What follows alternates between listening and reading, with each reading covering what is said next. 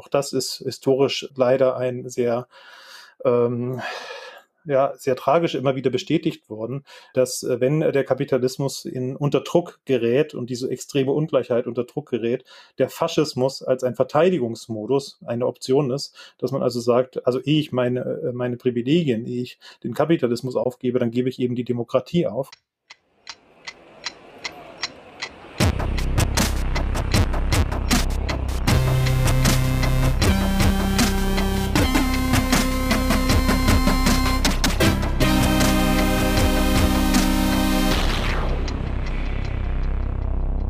Willkommen zur Wochendämmerung vom 23. September 2022. Ich bin heute auf der Straße und deswegen haben Holger und ich schon vorher eine Sendung mit einem sehr spannenden Gast aufgenommen. Wir sprechen heute nämlich mit Professor Dr. Matthias Quent über Klimarassismus. Das hier ist der zweite Teil unserer Sonderfolgen anlässlich des globalen Klimastreiks von Fridays for Future. Letzte Woche haben wir ja mit Jan Hegenberg, aka der Graslutscher, darüber gesprochen, warum die Wende der Klimakrise eigentlich ganz einfach ist. Also falls ihr das noch nicht gehört habt, dann empfehle ich das sehr. Jedenfalls geht es heute um diejenigen, die am lautesten und aggressivsten gegen diese Klimawende eintreten, die Rechten, die Nationalisten und die Libertären. Sie agieren global, teils mit enormer Macht, wie etwa Jair Bolsonaro in Brasilien oder ja, ehemals Donald Trump, vielleicht in Zukunft auch irgendwann wieder, oder auch mit Unterstützung aus Russland und natürlich auch im Bundestag und in rechten Online-Netzwerken. Matthias Quent forscht zu Rechtsextremismus und dabei ist ihm und seinen Co-Autoren aufgefallen, dass die Rechten und die Rassisten das Klimathema nicht nur aufgreifen, sondern massiv gegen die Klimawende und auch Vertreterinnen aus Wissenschaft oder von Fridays for Future hetzen. In Klimarassismus, einem Buch, das er zusammen mit Axel Saalheiser und Christoph Richter geschrieben hat, schaut sich Matthias den Kampf der Rechten gegen die ökologische Wende an und die drei analysieren, welche Mechanismen, welche Narrative und welche Methoden diese Leute dabei anwenden. Wir freuen uns sehr, dass er sich für uns die Zeit genommen hat, genau darüber zu sprechen. Hier kommt unser Gespräch mit Matthias Quent. Hallo Matthias. Hallo, danke für die Einladung. Du hast ein sehr interessantes Buch geschrieben mit zwei Co-Autoren, Christoph Richter und Axel Saalheiser. Klimarassismus heißt es. Und da kommt direkt die erste Frage, was ist denn Klimarassismus?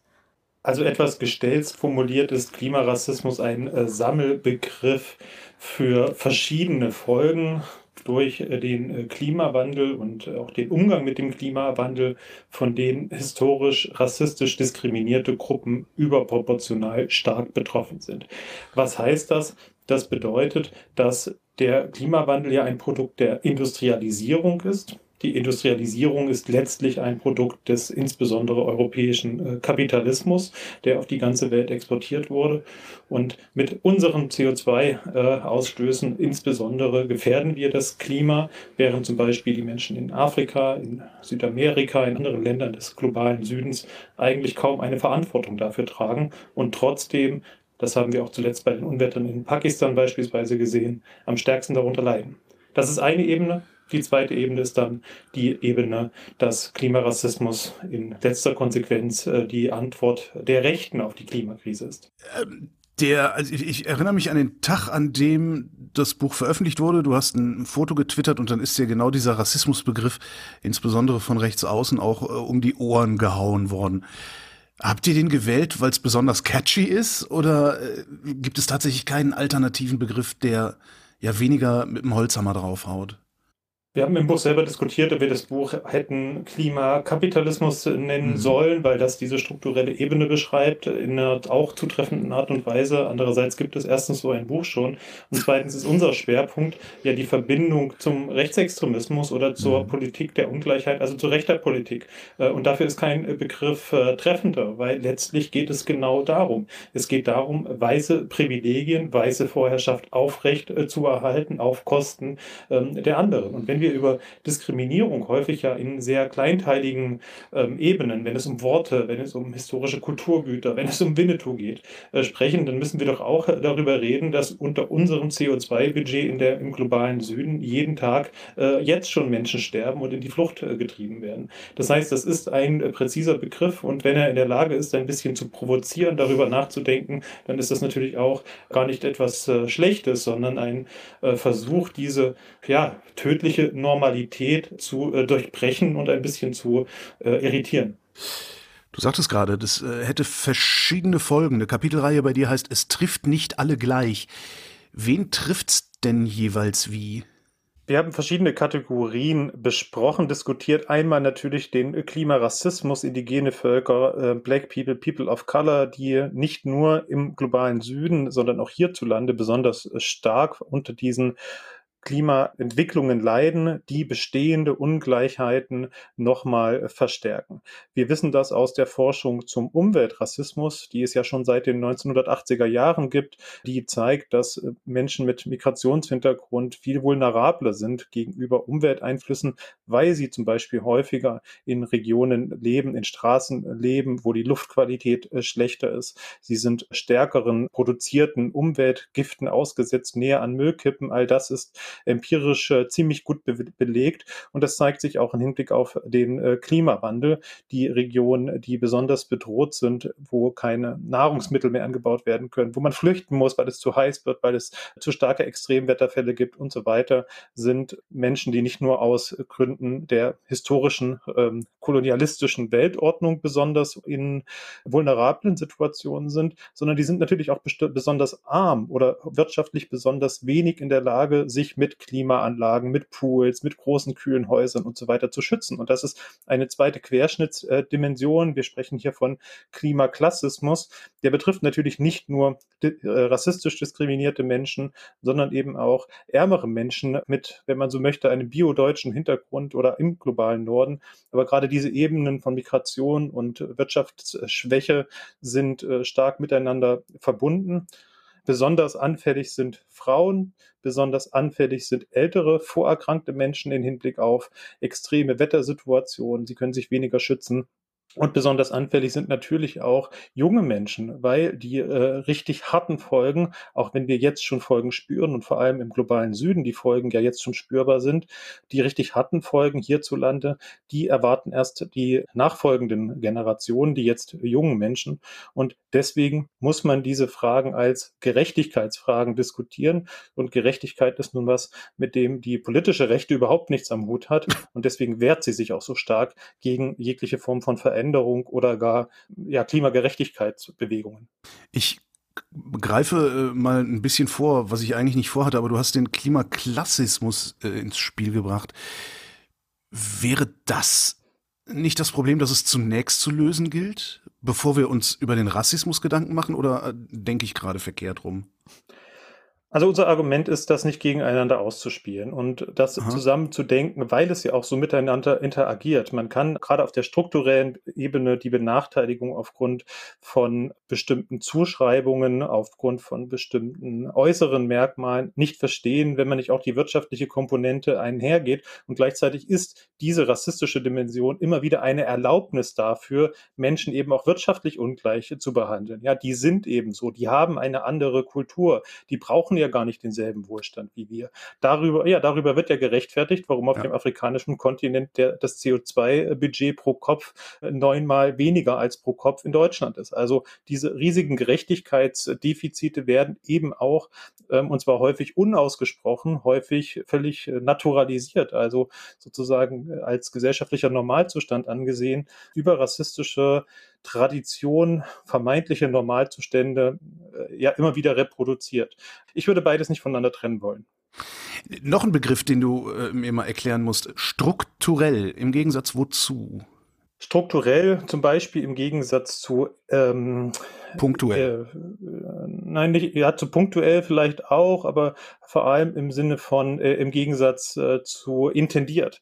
Das bedeutet, wenn wir von strukturellem Rassismus sprechen oder von strukturellem Klassismus, äh, dann sprechen wir nicht davon, dass alle die, die jetzt im globalen äh, Norden leben, die weiß sind und ein SUV fahren, Rassistinnen sind. Das wird mhm. häufig und gern so wahrgenommen und falsch ausgelegt. Es geht darum, dass es hier um gesellschaftliche Strukturen gibt, die auf Entscheidungen basieren, die vielleicht ein paar hundert Jahre zurückliegen, also auf die wir gar keinen Einfluss haben, aber die unsere Gesellschaft so prägen, dass es massive Ungleichheitszustände gibt, die sich ausdrücken in der Benachteiligung von Frauen, von schwachen Menschen, aber eben auch in rassistischen Benachteiligungen, ohne dass wir das heute wollen. Ja? Und äh, selbst wenn wir ein emanzipatorisches, antirassistisches Selbstbewusstsein oder Selbstbild haben, stecken wir in diesen Strukturen drin. Und wir, es hat keinen Sinn, da in, in, in Schuld und äh, äh Diskussion äh, überzugehen. Aber wir wollen dafür sensibilisieren, dass wir eine Verantwortung haben, daran für die Zukunft etwas zu ändern. Bei Tupoka Ogette, ähm, die Autorin von Exit Racism, habe ich gelernt, dass Rassismus im Grunde auch eine Erfindung war, um diese krasse Ausbeutung, Unterdrückung, Ermordung während der Kolonialzeit, die die Europäer äh, ja mit schwarzen Menschen gemacht haben, zu rechtfertigen und zu sagen so, hey, ja, im Grunde sind sie selber schuld und was du auch gerade so ein bisschen ausgeführt hast. Ist dann der Klimarassismus quasi die Fortsetzung dessen, dass wir jetzt wieder Begründungen dafür brauchen, dass wir diese Menschen ausbeuten, dass sie uns oder dass ihr Leben uns weniger egal ist als das eigene?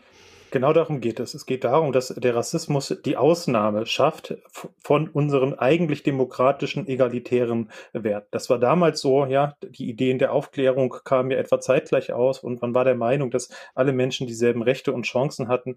Aber weil schwarze Menschen eben nicht als echte Menschen angesehen wurden, war es okay, die zu unterdrücken, die zu äh, versklaven. Und wir haben heute auf einem anderen Stand der Aufklärung eine strukturell vergleichbare Dimension. Eine äh, Dimension, in der uns ja der ähm, liberale Kapitalismus auch sagt, alle Menschen haben die gleichen Chancen. Es sollte keine Rolle spielen, wo sie herkommen, welche, welche Hintergründe sie haben. Sie sollten dieselben Chancen auf ein gutes Leben, auf Wohlstand haben.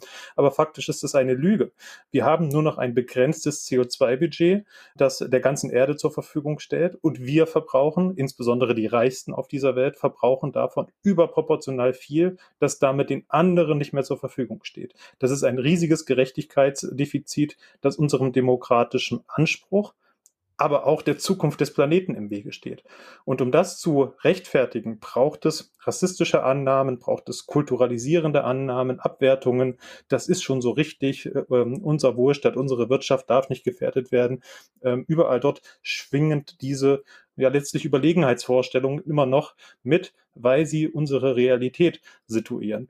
Und die Rechten sind die, die das besonders laut sagen, die das dann auch sagen, das soll bitte auch so bleiben. Darum, das hat man an der Politik von Donald Trump besonders stark gesehen, ist eine rassistische Politik und eine Klimawandel begünstigende Politik so häufig äh, ein Bündnispartner. Ja, eigentlich geht es in deinem Buch um die klimaschutzfeindliche Rechte. Ähm, zwei Hauptrichtungen rechter Klimapositionen machst du aus. Äh, ihr schreibt, wir haben bei unseren Untersuchungen festgestellt, dass sich Positionen zum Klimawandel innerhalb der radikalen Rechten zunächst zu widersprechen scheinen. Was für Untersuchungen waren das?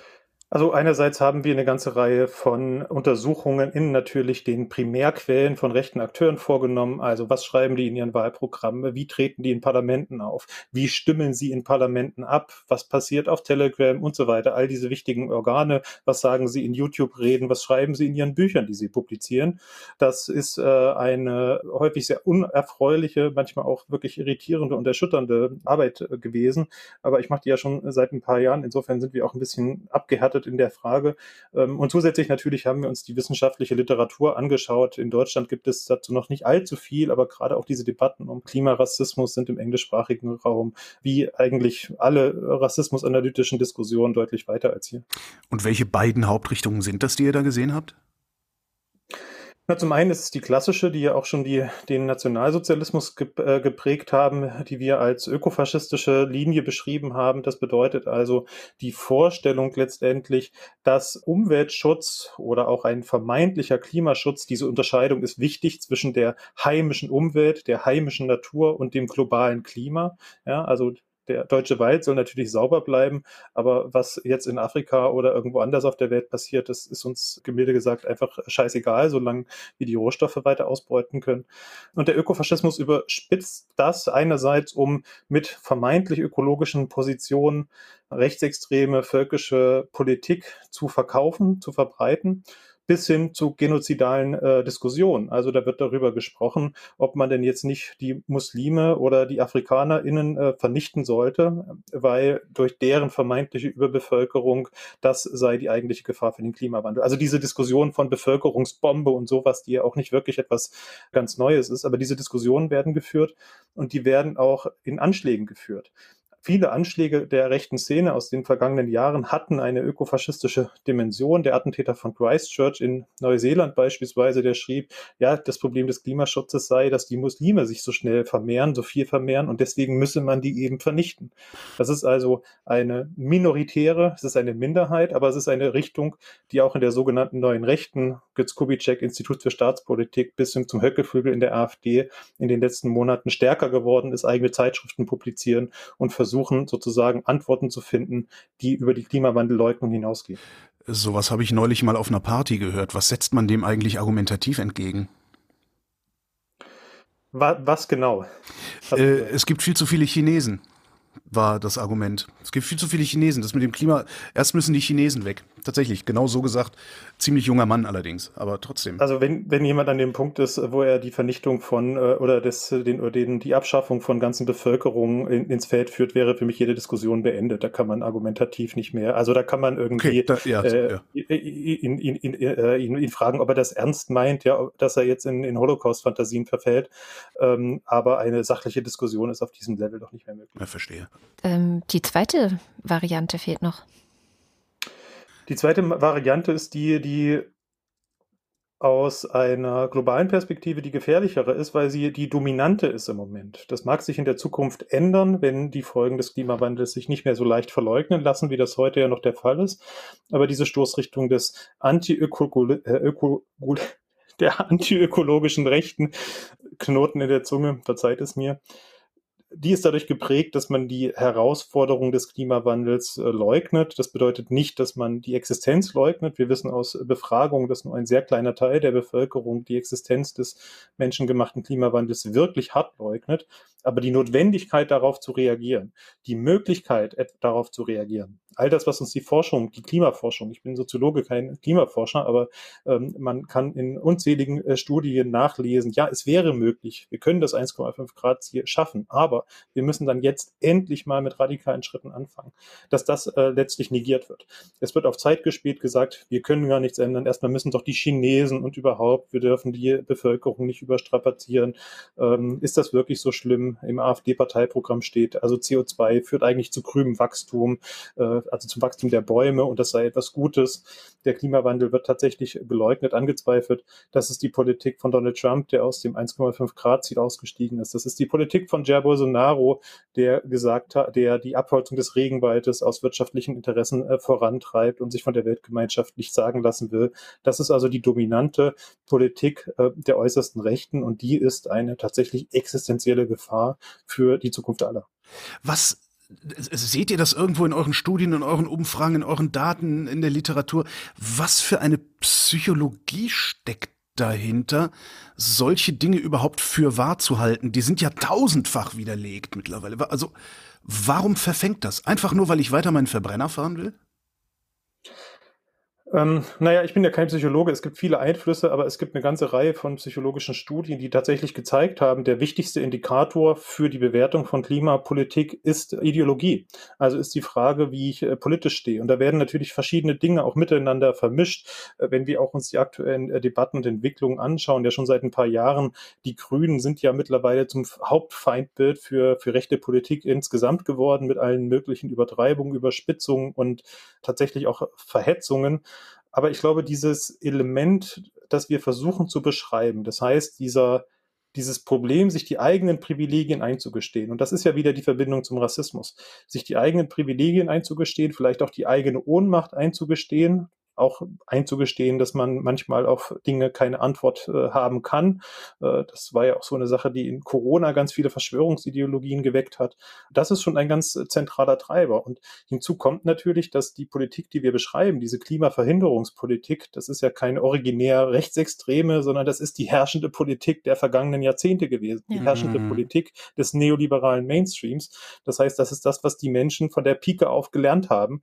Und äh, wir wissen, dass es sehr schwierig ist, Verhaltensmuster, gelerntes Wissen, äh, Orientierungen umzustülpen und auf einmal festzustellen, oh Gott, wir haben unseren Planeten zugrunde gerichtet. Und wenn dann jemand kommt und sagt, ach, ist doch alles gar nicht so schlimm, ach, mach doch weiter wie bisher, ach, das ist doch nur Ideologie, dann hat das natürlich was enorm Beruhigendes und ich meine, wer von uns will nicht in Wirklichkeit gut schlafen? Das ist tatsächlich exakt, was ich gerade fragen wollte, weil ich habe vor 20 Jahren angefangen, mich mit Klimawandel und Klimafolgen äh, zu beschäftigen und bin halt auf eine Gesellschaft gestoßen, die mich als verrückt dargestellt hat und wo im Spiegel auch dann irgendwelche äh, Lobbyisten gleichwertig mit Klimaforschern sozusagen äh, porträtiert oder deren Meinung gleichwertig dargestellt wurde. Und das war wirklich die Mitte der Gesellschaft. Also für mich war die Mitte der Gesellschaft das, was ja den Klimawandel wirklich leugnet oder sagt, ach, wir wissen ja gar nicht so genau, ob das so ist oder nicht. Und ich habe mich nämlich gefragt, wann wurde es rechts? War das gerade die Antwort auf die Frage? Also, dass Sie einfach dieses attraktive Angebot haben, hey, das, was du gelernt hast in deiner, weiß ich nicht, jüngeren äh, Phase deines Lebens, dass das alles gar kein Problem ist. Das kann so bleiben. Wir haben hier das Angebot, dass du dich darum nicht kümmern musst um diese Frage.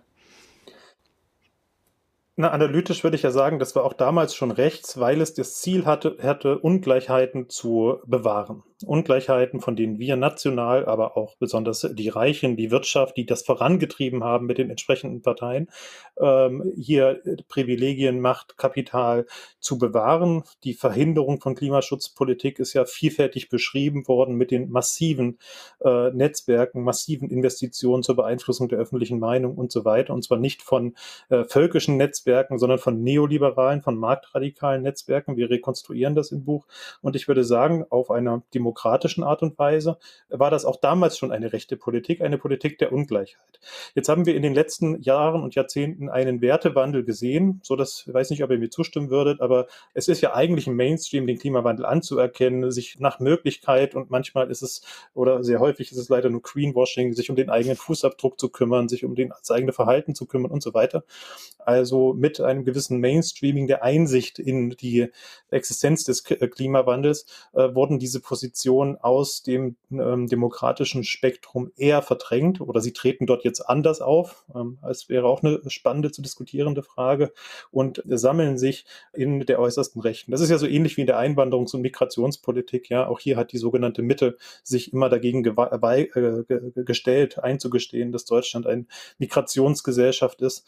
Jetzt würden das die allermeisten in der demokratischen Mitte eingestehen und wer, wer sozusagen diesen Erkenntnisprozess nicht mitmachen will, will, der sammelt sich irgendwo rechts außen. So ähnlich ist das auch in der Klimapolitik. Das macht es aber nicht ungefährlicher, weil die Frage ist, ob irgendwann ein Kipppunkt erreicht ist, wo die sogenannte Mitte dann doch wieder im Muster verfällt, weil sie sich bedroht sieht von Entwicklungen, die ja nach wissenschaftlichem Stand ja überfällig sind. Naja, was heißt bald? Ich habe so ein bisschen das Gefühl, dass wenn ich jetzt die Aufrufe für den heißen Herbst sehe und die Demonstrationen, wo einerseits natürlich die AfD ganz stark ist, aber andererseits auch die Linken mit dabei sind, ähm, das macht mir schon Sorgen, weil wir gerade, äh, zumindest meinem Gefühl nach, an einem Punkt sind, wo eben genau auch diese Energiepolitik, die ihr im Buch ansprecht, dass das ja genau diese großen Konfliktherde sein werden, dass das jetzt eigentlich gerade schon passiert. Wie siehst du das? Naja, auch das schreiben wir im Buch. Die Zeiten werden ungemütlich. Äh, in Wirklichkeit mhm. sind sie es schon. Andreas Malm hat das vor uns geschrieben.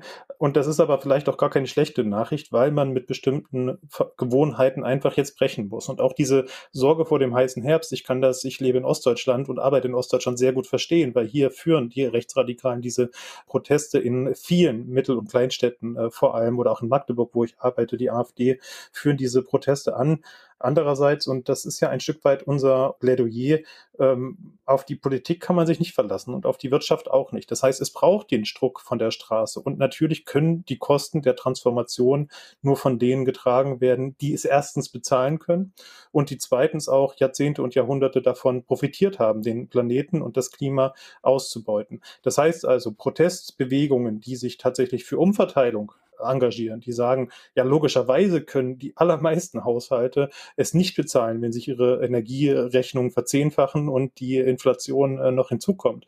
Das ist, äh, das ist äh, demokratiepolitisch und ähm, in Hinblick auf die Geschichte sozialer Bewegung in Deutschland aus meiner Sicht kein, kein Problem. Das Problem ist, wenn es demokratiefeindlich wird, wenn eine Täter-Opfer-Umkehr stattfindet. Das heißt, äh, wenn man, so wie das ja leider, und dann bin ich in der Sorge ganz bei dir, äh, jetzt jetzt lesen muss, ja, man muss eben Nord Stream 2 öffnen, man muss äh, Frieden mit Russland schließen, man muss letztendlich die Ukraine äh, aufgeben dann fallen wir nämlich zurück in nationalistische, protektionistische äh, Muster und eben nicht in eine ökologische Wende, die global gerecht ist.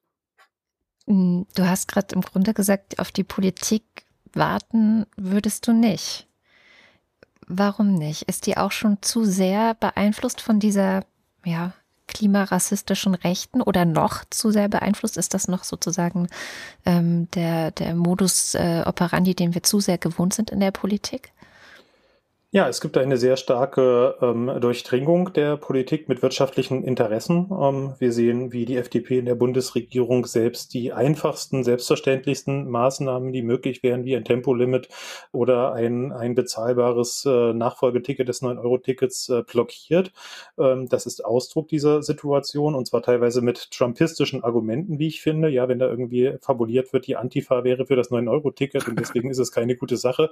Also das erinnert mich wirklich an die an die, an den Red Scare äh, im Trumpismus. Ähm, äh, das ist nur, das ist nur ein Punkt. Der andere ist, also auch der, auch im russischen Angriffskrieg haben wir ja gesehen, dass Deutschland äh, und das betrifft ja eigentlich alle Parteien. Vielleicht kann man, ähm, wenn man sich die älteren Videos von Annalena Baerbock äh, anschaut, äh, die die Grünen da ein Stück weit rausnehmen. Aber alle Parteien haben eine Politik der Abhängigkeit von Russland betrieben. Nord Stream 2 wurde vorangetrieben. Man hat trotz der ja im Grunde schon spätestens seit 2012 verlaufenden Faschisierung Russlands die deutschen Wirtschaftsinteressen über etwa die Menschenrechte in, in, in Russland ähm, gestellt oder hat gedacht, man kann das mit einem Handel einhegen. Ähm, in der Rechtsextremismusforschung, man hat über Jahrzehnte nicht über Rassismus gesprochen. Es war in Deutschland einfach nicht möglich. Kein Bundeskanzler, keine Bundeskanzlerin hat dieses Wort bis 2018 mal in einem richtigen Zusammenhang in den Mund genommen äh, oder bis 2019. Ähm, das heißt, die Entwicklungen sind immer extrem verspätet, sowohl in, im, im, russischen Krieg, in der Klimapolitik, aber auch in der Rechtsextremismusbekämpfung. Warum sollte sich das gerade unter so einer Situation multipler Krisen jetzt ändern? Hinzu kommt ein zweites extrem problematisches Problem. Äh, Politik ist aufgrund der Abhängigkeit von Wählerinnenstimmen ja national ausgerichtet. Und die Frage von Klimagerechtigkeit ist eben keine nationale Frage, sondern eine globale Frage. Und das ist nur eine Frage, die wir auf der Ebene von Werten mit sozialen Bewegungen, mit einem gesellschaftlichen Druck, mit neuen Bündnissen auch artikulieren. Wir scheitern aber doch, zumindest äh, ja, fürchte ich das, äh, wenn ich mir so den, den nahenden Winter, den, den, den Energiekrisenwinter angucke. Wir scheitern doch mutmaßlich aber schon daran, ähm, sagen wir, innereuropäische Solidarität zu üben. Wie sollen wir das denn dann global überhaupt hinkriegen, ohne die Politik? Es geht ja nicht darum, auf die Politik zu verzichten, sondern die Politik unter Druck zu setzen, äh, mhm. unter Druck zu setzen, Patente freizugeben, Technologien zu transferieren, den globalen Süden nicht in eine neue Form von Klima-Apartheid zu treiben, in der man uns Wasserstoff und Solarenergie liefert, aber selber unsere alten Gaskraftwerke, Kohlekraftwerke und so weiter, die von Siemens und anderen exportiert werden, dort wieder aufbaut und sich letztlich am globalen CO2-Ausstoß nichts ändert, sondern nur eine regionale Verlagerung stattfindet, mhm. ähm, in denen, in, äh, das ist, das das ist der zentrale Punkt. Also Gerechtigkeitsmodelle, die darauf ausgerichtet werden müssen, dass wir Teile unseres Wohlstands, unserer Technologie, unseres Fortschrittes auch denjenigen zur Verfügung stellen, denen wir das bisher nicht zur Verfügung äh, gestellt haben. Äh, natürlich braucht es die Politik, aber die Politik basiert darauf, dass Politikerinnen gewählt werden. Sie basiert darauf, und das hat uns ja Fridays for Future gezeigt, dass die Zivilgesellschaft eine Agenda setzen kann, dass sie für Veränderung sorgen kann. Darum geht es mir. Nicht um die Abschaffung der Politik oder die komplette Verächtlichmachung. Ich habe hohen Respekt vor Politikerinnen, die haben wirklich viele Themen zu bearbeiten und viele von ihnen machen das in einer sehr, sehr anständigen Art und Weise. Das ist nicht der Punkt. Aber ich, äh, meine Hoffnung sitzt äh, trotzdem weniger in den Regierungen als äh, vielmehr in, äh, im Moment in den Schulen, in den Universitäten und in den Bewegungen. Holger, bist du jetzt überzeugt, mit auf die Straße zu kommen? das ist so ein Running Gag, Matthias. Äh, ich ja. bin niemand, ja. der gerne auf Demonstrationen geht. Ja, ich auch nicht. Das, das verstehe ich sogar. Persönlich verstehe ich das sogar. Ich äh, fühle mich da, äh, das war früher anders, aber ich äh, äh, verstehe ein gewisses Unwohlsein und ja. trotzdem glaube ich, dass es ähm, auch in dieser Polarisierung und in der Oberflächlichkeit, in der eine Kommunikation da nur möglich ist, äh, das ist Ausdrucksformen sind ja von ja, ganz anderen Dingen, die abläufen dahinter, ja, also mhm. Debatten, Auseinandersetzungen, die Entwicklung von politischen Persönlichkeiten, die dann eben auch in die Politik hineingehen und so weiter. Wenn ich mir jetzt angucke, was für eine Wirkung auf die Politik Fridays for Future möglicherweise hatte. Da standen Millionen von Menschen auf der Straße und äh, ja, die FDP, äh, wie du eben gesagt hast, argumentiert mit teilweise Trump-esken äh, Sätzen gegen Klimaschutz.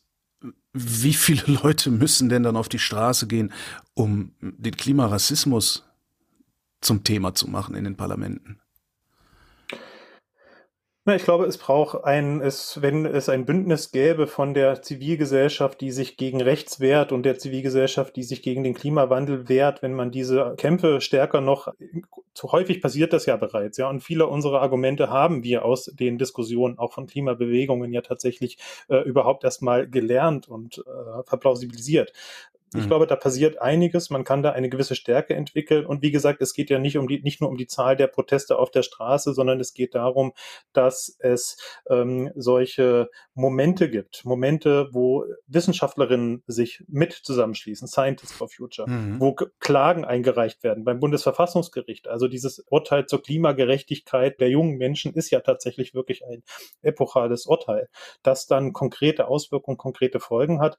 Ähm, aber nochmal zum, zum Demonstrationsgeschehen. Also wenn wir uns anschauen, wie es ein paar Zehntausend Rechtsextremen gelungen ist, in den vergangenen Jahren die Debatte zu prägen, dann ähm, fragt man sich doch schon, also warum eigentlich wird dieses Modell, das sich die Rechten ja eigentlich bei ökologischen und linken Bewegungen auch nur abgeguckt haben, warum erobert man sich das denn äh, nicht mal stärker wieder zurück?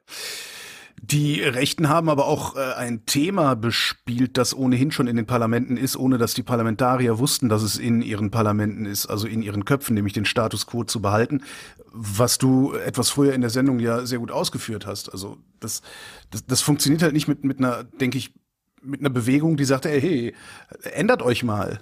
Ja, fahrt man nicht mehr Verbrenner, fliegt man nicht mehr mit dem Flug. Also wir kennen ja die ganzen Sachen, äh, die wir eigentlich tun müssten, aber nicht tun wollen. Ich glaube zweierlei ist hier relevant, nämlich erstens zur Kenntnis zu nehmen, und das kann ja auch zu, für Selbstbewusstsein sorgen, dass wenn wir uns die Einstellungsstudien anschauen, dass es eine große Bereitschaft gibt zu Veränderung, dass es eine mhm. große Einsicht in die Notwendigkeit gibt, aber das ist in, äh, im Grunde so verbürgerlich, dass das im Wesentlichen nicht die sind, die auf die, auf die Straße gehen. Und hier gibt es eine Hoffnung in die Politik und in äh, die deutsche Ingenieurskunst und so weiter, die wird das schon irgendwo richten, das mag ich zu bezweifeln und ein bisschen für äh, naiv zu halten. Magisches Denken ist das. Ja. Magisch, das ist magisches Denken, in der Tat. Und natürlich die Folgen des äh, Neoliberalismus, der uns alle durchdringt, nämlich zu denken, äh, wir allein, ja, durch unser individuelles Verhalten können äh, Dinge ändern. Jetzt ist es die klassische Aufgabe und äh, auch Aussage der Soziologie zu sagen, äh, und das hat eine Entlastungsfunktion. Nein, Leute, also sorry, es geht nicht darum, jemanden zu verbieten, mit seiner Familie einmal im Jahr irgendwohin in den Urlaub zu fliegen, sondern es geht darum, dass wir tatsächlich eine systemische Veränderung brauchen in den besonders relevanten Bereichen der Energieversorgung beispielsweise hin zu Gerechtigkeitsbewegungen. Und das sind Momente, wo ich schon sage, wenn man diese sagen würde, dass wenn man diese Entlastungsfunktion stärker macht und weniger diesen neoliberalen, du musst dich selber so grün wie möglich äh, optimieren, ähm, äh, Zwang stärker macht, dann wird das auf noch mehr Zustimmung stoßen. Wir sehen ja, es sind genug Milliarden da, um Firmen zu retten, um Banken zu retten, um alles Mögliche aus dem, aus dem Ärmel zu zaubern. Und da sehe ich kommunikativ Anschlussstellen, wenn man sich eben nicht so sehr stark allein auf diese, wir alle müssen uns äh, irgendwie ein bisschen ändern, wird schon alles gut, äh, Schose einlullen lässt. Was ich aber auch noch für ein ähm, Problem halte momentan, wenn ich so beobachte, wie die Debatten laufen in Deutschland, ist, dass die Medien ganz oft noch reinfallen, gerade auch auf rechte Trolle, auf rechte Kampagnen. Jetzt hatten wir gerade wieder Annalena Baerbock, die ähm, eine Rede gehalten hat letzte Woche, wo äh, jetzt zumindest bei der Tagesschau mehr oder weniger nachgewiesen wurde, dass das auch durch Putin-Trolle, durch ähm, Russland-Trolle mit angefeuert wurde zumindest. Ähm, und immer wieder greifen die Medien das dann auf und äh, ventilieren das auch weiter. Und ich habe echt das Gefühl, dass so die Rechten viel besser verstehen und die Medien vielleicht auch viel zu wenig verstehen, wie die Rechten ticken, wie man solche Themen setzen kann und wie man dann eben auch Desinformationskampagnen wieder platzieren kann, sodass dann doch wieder nichts gegen äh, den Klimawandel oder für den Klimaschutz getan wird. Thematisiert ihr das auch oder habt ihr eine, eine Lösung für das Problem? Wir haben äh, diese, diese Frage auch zum Thema gemacht, äh, die ja in anderen Ländern wie in Australien und in Großbritannien, wo das äh, mediale Murdoch-Regime ja eigentlich die, diese, diese Fragen noch viel extremer vorangetrieben hat, dazu gesorgt hat, dass über Jahre Klimaschutz in Australien trotz großen Problemen beispielsweise nie ein Thema war. Mich besorgt in Deutschland gerade eine andere Entwicklung dass es nämlich einige Medien gibt, die diese Dynamiken so gut verstanden haben, dass sie sich überlegt haben, die doch einfach selber zu übernehmen. Also wenn wir uns anschauen, was ähm, das gilt nicht für alle, das gilt auch nicht für alle Beiträge und sowas, aber wenn man sich den Kurs der, der Welt beispielsweise in den letzten äh, Monaten und Jahren anschaut, dann äh, finde ich es nicht, finde ich die These nicht zu gewagt, dass man sich ja eigentlich auch auf eine Spur des Trumpismus begeben hat, indem man einen Kulturkampf äh, führt, der Sachen dramatisiert, die so überhaupt niemand gesagt hat. Also gerade wenn es um äh, Genderpolitiken oder Cancel Culture und sowas gibt, um mir von anderen Problemen, von Ungleichheit, von Klimaproblemen abzulenken. Das ist eine ähm, Dynamik, die ich besorgniserregender finde, als dass es immer noch ein paar tausend äh, Twitter-Leute sicher gibt, die auf irgendwie russische Trolle reinfallen, die hypervalidieren und das dann auch in seriöse Medien bringen, die ähm, in dieser Konkurrenz um Geschwindigkeit und alles Mögliche dann irgendwelchen Kram abdrucken, ohne das wirklich zu, zu prüfen, ähm, zu äh, auszuwerten, einzuordnen und so weiter. Also diese Gefahr gibt es natürlich auch, aber im Moment fürchte ich ein bisschen, dass es aus diesen wir beschreiben das ja ausgehend auch von den amerikanischen Entwicklungen aus diesem Rechtslibertären, also eigentlich den besonders Wohlhabenden, ja, eine Radikalisierung des Neoliberalismus, das Bestandswahrende. Man hofft sich in seine gated Communities, in seine Privatstädte oder wie Elon Musk notfalls auf den Mars zurückziehen zu können, wenn hier alles vor die Hunde geht, dass es diesen Abschottungsmoment von oben immer stärker gibt und dass der auch eigene Medien findet, die nicht so stark völkisch-rassistisch unterwegs sind, aber die etwa sozialdarwinistisch und äh, antiökologisch unterwegs sind. Das hängt sehr eng zusammen damit, das sind wirklich reiche Leute. Also hier sind Wirtschaftsinteressen ja eigentlich das, was im Vordergrund steht, wenn dann gegen den Klimaschutz irgendwie gewettert wird oder runtergespielt wird, was man machen könnte, oder? Ja, wenn der Club of Rome, wie kürzlich äh, sagt, ähm, die reichsten zehn Prozent müssen die ökologische Transformation bezahlen, das ist ja auch völlig logisch. Wer denn sonst, wenn nicht die, die davon profitiert haben, wer denn sonst, wenn nicht diejenigen, die am meisten für CO2-Emissionen äh, verantwortlich sind? Also äh, da, auch da gibt es ja zahllose Studien, die wir haben die äh, im Buch angeführt. Das ist ja nie, der, der Klimawandel ist ja eigentlich gar nicht menschengemacht im Sinne von, dass alle Menschen irgendwas dazu beigetragen haben, sondern die Ursachen, die Verantwortung sind hoch ungleich verteilt. Das heißt, die reichsten zehn Prozent müssen sich sicher viel mehr verändern und die allerreichsten ein Prozent nochmal extremer und müssen auch mehr hergeben, um dem Herr zu werden. Und das dann, auch das ist historisch leider ein sehr ähm, ja sehr tragisch immer wieder bestätigt worden, dass äh, wenn der Kapitalismus in unter Druck gerät und diese extreme Ungleichheit unter Druck gerät, der Faschismus als ein Verteidigungsmodus eine Option ist, dass man also sagt, also ehe ich meine äh, meine Privilegien, ehe ich den Kapitalismus aufgebe, dann gebe ich eben die Demokratie auf und äh, ihre Ansprüche. Das ist ein Zukunftsszenario, was nach meiner Sicht tatsächlich droht, wenn hier die diese Verhältnisse, die Verteilungskämpfe und damit meine ich nicht die Verteilungskämpfe um äh, irgendwie äh, 2000 Euro im Monat, sondern ich meine die Verteilungskämpfe um das CO2-Budget und die Frage, wer, wem stehen welche Rohstoffe zu in der Zukunft, wenn die noch äh, stärker ausbreiten werden. Wie erkenne ich denn den Faschismus eigentlich? Also, das ist was, was ich eine total wichtige Frage momentan finde. Ähm, ist es schon der Hass auf Greta Thunberg, der irgendwo geäußert wird oder auf Fridays for Future? Was sind so Indikatoren zu sehen, okay, diese Äußerung, diese, diese Meinung in Anführungszeichen, die ist eigentlich schon ziemlich weit rechts? Das ist eine ganz äh, wichtige und gute Frage. Und ich glaube, Faschismus ist auch nochmal was anderes als, als rechts zu sein. Elemente der Faschisierung findet man auch bei Sarah Wagenknecht beispielsweise in äh, der Artikulation, in der Entsolidarisierung, in der Verdrehung, äh, äh, im Nationalismus selbstverständlich. Äh, die ganz klassische Kategorie. Und das, äh, wir haben extra an dem Buch ein Glossar angehangen, um zu definieren, worüber reden wir eigentlich, um es verständlicher zu machen, ähm, ist schon, dass rechts ist jetzt nicht nur das Rassistische, das Völker Völkische, das Rechtsextreme, sondern ist historisch seit der Französischen Revolution die Politik der Ungleichheit und die Politik der individuellen Freiheit. Aber die kommt immer mehr in, äh, und das, das hat ja auch liberale, fortschrittliche Elemente. Das, da ist ja nicht alles schlecht daran. Aber in dem Moment, wo diese Ungleichheit so extrem wird und die eigene Freiheit so extrem wird, dass andere Menschen darunter leiden, dass andere Menschen darunter sterben, dann äh, sind wir an der Schwelle, wo die Verteidigung dieser Ungleichheit ins Faschistische schwappen kann. Und diese Schwelle ist besonders dann nah, wenn sich alte Eliten gemein machen mit, ähm, ich sage mal, dem Mob etwas umgangssprachlich, also mit zum Beispiel ähm, den äh, Demonstrantinnen der AfD. Reden wir da gerade über die FDP? Wir reden nicht über die FDP, das würde ich, äh, das würde ich zurückweisen, aber wir mhm. sehen, dass es äh, libertäre Kreise äh, gibt, die sich in der FDP auch selber so bezeichnen. Einige Jugendliche gerade im Umfeld dieser ganzen oder einige eher junge äh, Leute gerade im Umfeld dieser ganzen, dieses ganzen Bitcoin-Hypes hat sich eine neue Form von Rechtslibertarismus etabliert, der ähm, sozialstaatsfeindlich ist, damit auch verfassungsfeindlich ist in der Art und Weise und wo die Abgrenzung äh, nicht so plausibel und stark sind wie etwa zum völkischen Nationalismus, den man der FDP nun wirklich nicht vorwerfen kann. Aber dass, dass es eine Radikalisierung auch in eigentlich liberalen demokratischen ähm, Kreisen gibt, äh, bis zum bis zum Sprachlichen eines Herrn Kubicki, das würde ich schon bestätigen. Aber ich würde das nie der FDP vorwerfen. Da gibt es da gibt es viele Leute, die die eher auf der Seite der Demokratie als auf der Seite des Kapitalismus stehen würden in so einem fiktionalen Endzeittheater, mhm. äh, Endzeitszenario. Davon, davon würde ich schon ausgehen. Aber ja, keine politische Richtung ist vor so einer faschistischen Radikalisierung gefeit. Naja, klassischerweise gibt es ja auch eine Unterscheidung zwischen Libertarismus, ist das eine Wort, ne? Das Anarchie also Bereiche, ja. Das, ähm, ja, vor allem, also da, du hast es, glaube ich, gerade ganz schön gesagt, das ist eigentlich eine Entsolidarisierung. Es geht da vor allem um mich und das Individuum und das muss eigentlich vor dem Staat geschützt werden, oder? Das ist so die Idee.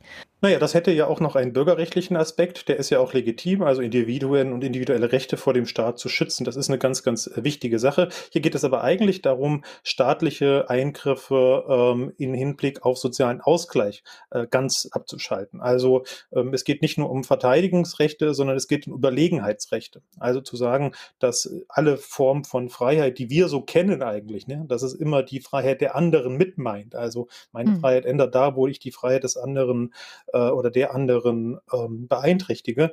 Der Libertarismus geht darüber hinweg und sagt, nein, eigentlich ist es eine Form von Survival of the Richest, äh, wenn man wenn man das äh, so sagen will.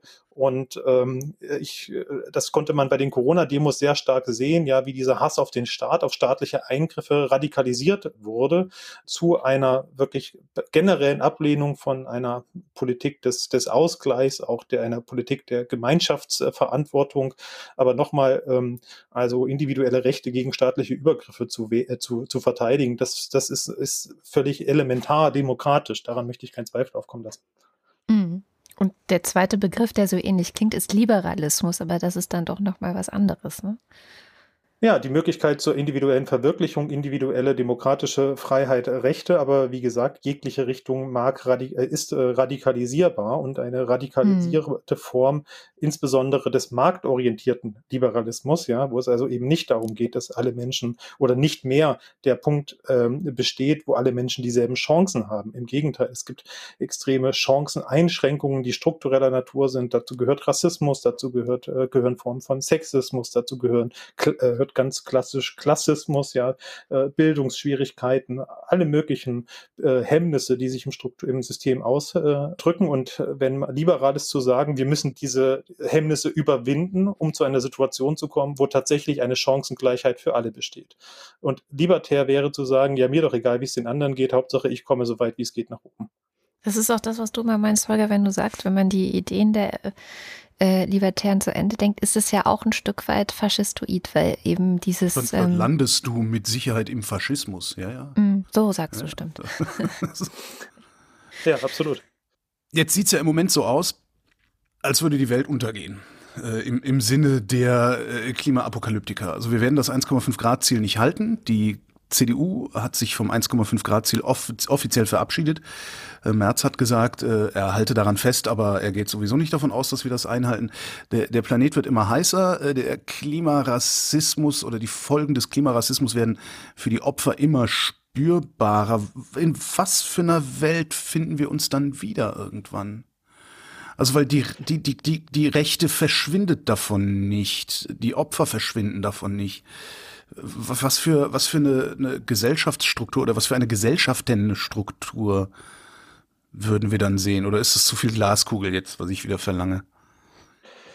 Das ist reine Glaskugel und trotzdem möchte ich darauf antworten in mhm. der Glaskugel und sagen, dass wir die Möglichkeit für eine klimagerechte Welt, für eine Welt des, äh, des, des Ausgleichs, eine Welt der äh, ökologischen äh, Nachhaltigkeit und auch der Gerechtigkeit, die Optionen liegen ja auf dem Tisch, die Modelle liegen auf dem Tisch. Es mangelt nicht an Studien und an Analysen, wie das alles möglich wäre, dass es sogar billiger wäre, als wenn man so weitermacht und die Klima- und Wetterkatastrophen in der Zukunft äh, bezahlen müsste. Also dass es selbst innerhalb des kapitalistischen politischen äh, Systems eine ganze Reihe von Anreizen eigentlich geben müsste.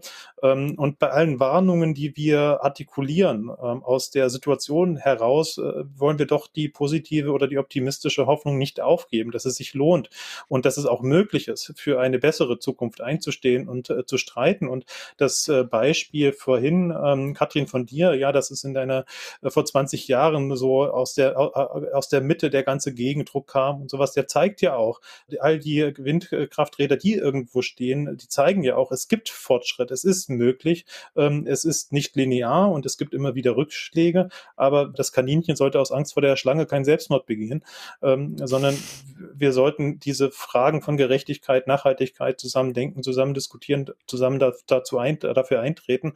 Und dann glaube ich, ist es, ist es durchaus möglich, dass wir in 50, 60, 70 Jahren weltweit eine bessere Situation haben, so wie, so wie wir jetzt trotz unserer Geschichte Geschichte, trotz Neoliberalismus und allem, ja auch jetzt insgesamt eine bessere Welt haben als vor 50, 60 und gerechtere Welt äh, als vor 50, 60 oder 70 Jahren. Dafür möchte ich plädieren.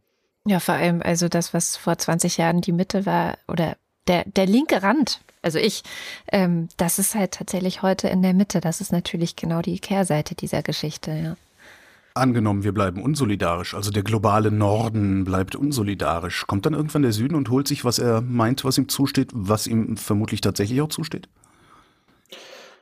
Also dass es äh, Fluchtbewegungen beispielsweise gibt, ähm, dass es äh, Emanzipationsbewegungen, Befreiungsbewegungen gibt, gerade auch im globalen Süden, von den Interessen mhm. etwa der Konzerne, die aus dem globalen Norden dort ihre äh, Geschäfte treiben. Das ist ja schon jetzt so. Äh, jedes Jahr werden Menschen ermordet, Klimaaktivistinnen, Journalistinnen, vor allem im globalen Süden ermordet, die auf Missstände äh, hinweisen. Auch das ist äh, häufig gar nicht im Fokus, wie stark das mit unseren wirtschaftlichen Interessen äh, verbunden ist.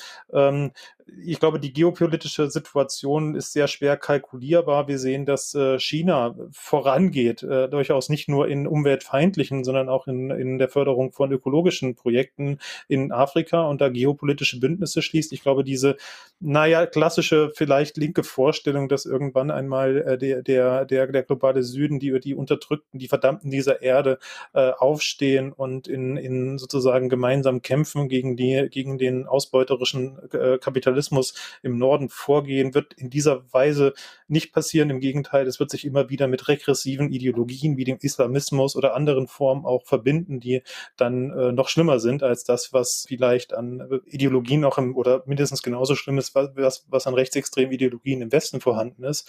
Aber wir werden weiterhin beispielsweise mit Migrationsbewegungen zu tun haben. Und wir sehen, wie solidarische Netzwerke für Geflüchtete beispielsweise, wie Geflüchtete sich auch selber organisieren und diese Gerechtigkeitsfragen auch im globalen Norden verstärkt artikulieren. Und das wird natürlich auch unsere innergesellschaftlichen, binnengesellschaftlichen, in, innenpolitischen Diskussionen prägen. Und ich äh, hoffe, es gelingt, diese Stimmen einzubinden und gerade die postkolonialen Stimmen und Perspektiven hier stärker auch mit aufzunehmen, und zwar jenseits von so einer doch gesellschaftlich völlig, völlig albernen äh, Inszenierung wie Winnetou-Debatten. Ja. Ist es eine Altersfrage? Eigentlich auch, weil ich das Gefühl habe, die jüngeren Leute, die ich so kenne, die haben da sowohl was den Antirassismus angeht, als auch Klimaschutz, als auch Gerechtigkeitsfragen eine ganz andere Einstellung. Und ähm, aber schaue ich in die nicht bös gemeint, Holger, der hat heute Geburtstag, über 50-Jährigen. Unverschämtheit. Danke. ähm, schau, schau, schaue ich mir die über 50 oder sagen wir mal mindestens über 60-Jährigen an, dann Danke ähm, geht es halt sehr schnell bergab. Aber ist das jetzt nur mein Eindruck oder ähm, spiegelt sich das auch wieder, dass die jüngere Generation auch ein Stück weit ja, Hoffnung bringt? Also die junge Generation sind natürlich die, die die, die, die Gesellschaft, die Institution äh, in den kommenden Jahren und Jahrzehnten prägen werden, stärker prägen werden, als die, die heute in, in Rente gehen. Nichtsdestotrotz möchte ich äh, ein Plädoyer dafür halten, für gerade die Alten. Ich äh, sitze hier in Thüringen, da sind es die Rentnerinnen und Rentner, die dafür sorgen, dass die AfD nicht regiert, weil in allen anderen Alterskohorten die AfD stärkste Partei ist, außer bei den äh, über 60-Jährigen. Wir haben Gruppen wie die Omas und Opas äh, gegen rechts. Äh, es gibt ähm, eine eine, ja auch eine lange Tradition von Klimaaktivistinnen, die zwar alt geworden sind, aber immer noch in dem, in dem Bereich auch, auch tätig sind. Ähm, ich würde das nicht pauschalisieren. Es ist eine Frage von, ähm, glaube ich, geistiger Flexibilität und äh, Offenheit äh, und dass junge Menschen offener sind für die Einflüsse, die sie jetzt in ihrer, in dieser Lebensphase, wo sie politisch geprägt und sozialisiert werden, dass sie da andere Dinge annehmen. Zum Beispiel, wer sind die Bewegungen auf der Straße? Was sind die Themen, die in der Zukunft mein Leben äh, prägen werden? Werden. Äh, das ist sicher nicht von der Hand zu weisen. Auf der anderen Seite sehen wir ja, wir haben über die FDP geredet. Ich möchte da nichts über einen Kamm scheren, aber wir sehen ja auch, dass gerade bei jungen Leuten beispielsweise diese, diese Idee des, äh, ja, ich kaufe jetzt Bitcoins und dann bin ich ein gemachter Mann, leckt mich alle am Arsch, muss man umgangssprachlich zu sagen, dass das auch sehr stark anschlussfähig ist und dass das ja auch äh, auf Twitch, auf YouTube, über diese ganzen ähm, doch sehr egozentrischen Medien, äh, Selbstbestätigungsmedien äh, äh, äh, verstärkt wird. Ja, es gibt in, in aller, in jeglicher Alltagskohorte Licht und Schatten. Opas gegen rechts. Ich mache Opas gegen rechts. Matthias Quent, vielen Dank. Dankeschön. Vielen Dank für die Einladung.